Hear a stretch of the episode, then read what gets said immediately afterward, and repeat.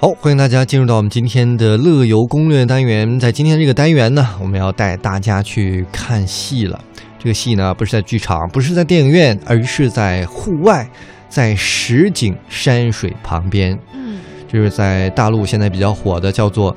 呃实景演出。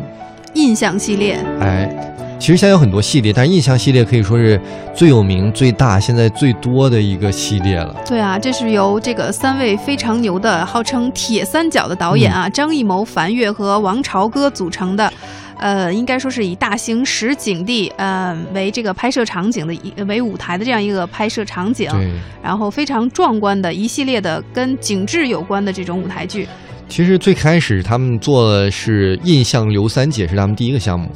后来又做了很多印象，比印象西湖、印象大红袍，对，还有现在的这个什么印象海南岛也有了。都有。后来我感觉这个张艺谋参与的相对较少，主要是王超哥嗯，会领衔的更多一点。对。那我们今天介绍呢，叫做印象丽江。那么一看名字就知道了，这地儿呢，肯定它就是在云南丽江了。是呃，投资蛮多的，二点五亿元人民币。那么分两篇，上篇为雪山印象，下篇为古城印象。它的背景呢，我们刚才说到是实景嘛，是以雪山为背景。那么同时呢，以民俗这个文化为载体。这个值得一提的是啊，这些实景演出，包括印象在内，嗯基本上他们的演员大部分都是非专业的，啊而是当地的村民来演出。包括我其实看《印象刘三姐》的，也是一开场几个村民出来跟大家说，很多人都问我们到底是不是演员，其实我们真的是村民。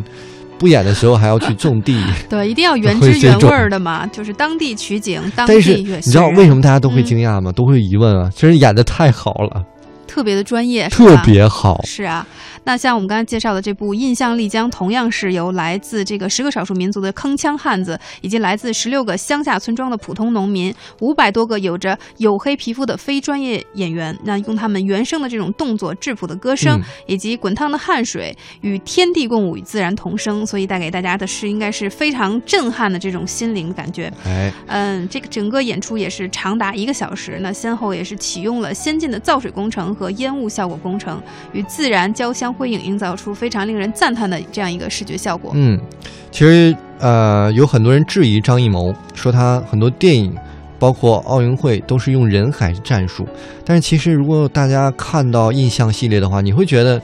这个人少了，还真的未必能给你那种大气震撼的感感觉。是在这种实景的山水面前，可能需要一定的人数才可以。嗯，呃，而且配上灯光效果，真的会让你惊讶到爆。它的灯光效果是可以把一整座山打亮，而且采用就像在酒吧一样，这会儿这个山亮，那会儿那个山亮，我就感觉哇塞，太牛了。对啊，就是这种感觉。你如果不去现场去体验一下，然后亲自去看一看这种真山追真水为这个演出舞台的这种效果的话，真的很难去想象。嗯，那么说回到这个印江丽印象丽江系列呢，它是全篇有六大部分的，比如说有这个古道马帮啊、对酒雪山呀、天上人间啊、打跳组歌呀、鼓舞祭天呀、祈福仪式啊这六大部分。大家如果去过云南或者丽江的话，就会发现这其实就是紧紧围绕着当地的一些特色，比如说第一个古道马帮，嗯，其实就是围绕着茶马古道那些故事改编而来的嘛。嗯马所以帮一族嘛，其实看这个戏也是你体验全方位的体验云南、体验丽江的丽江的一个方式，不一定就你到了茶马古道能有这样的一个体会。他应该把所有这个在丽江这个地方的文化，呃，嗯文化还有风俗，所有的这种精华的部分都提炼出来了，提炼到这部实景剧当中。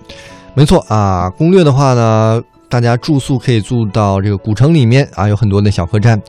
啊，推荐大家。其实我个人采访过一个叫做小鹏，他现在有一个自己的民宿客栈，背包十年，其实还不错，大家可以感受一下。背包十年就是背包十年那个作者小鹏他自己开的吗？对，哦，我那天去采访，我没想到他客栈开那么好，那么大。是吧？而且在那个客栈当中呢，你其实不用去出去玩，你在客栈当中就会有很有这个很有意思，因为他每一天都会有不同的主题活动，哦，比如观影啊，这个摆桌宴啊，还有什么这个撕名牌啊，等等等等，就一定不会让你你感觉好山好水好无聊。对，而且几乎每周都会有小鹏亲自跟大家分享他的背包十年的一些内容分享会。嗯，我们再说到美食吧，美食的话，在丽江的话，比如说野生的松茸啊，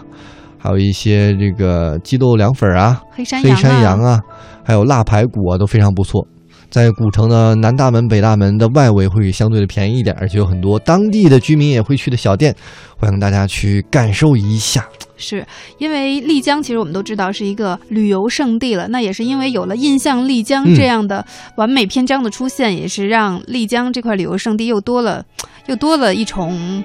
呃，分享的理由吧。没错，嗯，哎呀，不知不觉时间又到了我们节目的最后了。最后呢，我们今天互动话题是表白嘛。其实说到表白，我想起来前一段时间有一个著名的艺人，在他的演唱会上也是向她的男友表白了。哦，张靓颖，对，哎呀，你干嘛说人家的名字呢？人家女生也怪害羞的。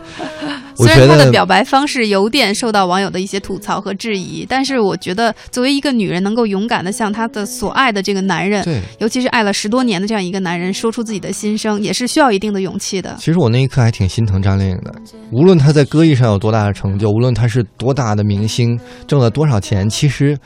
永远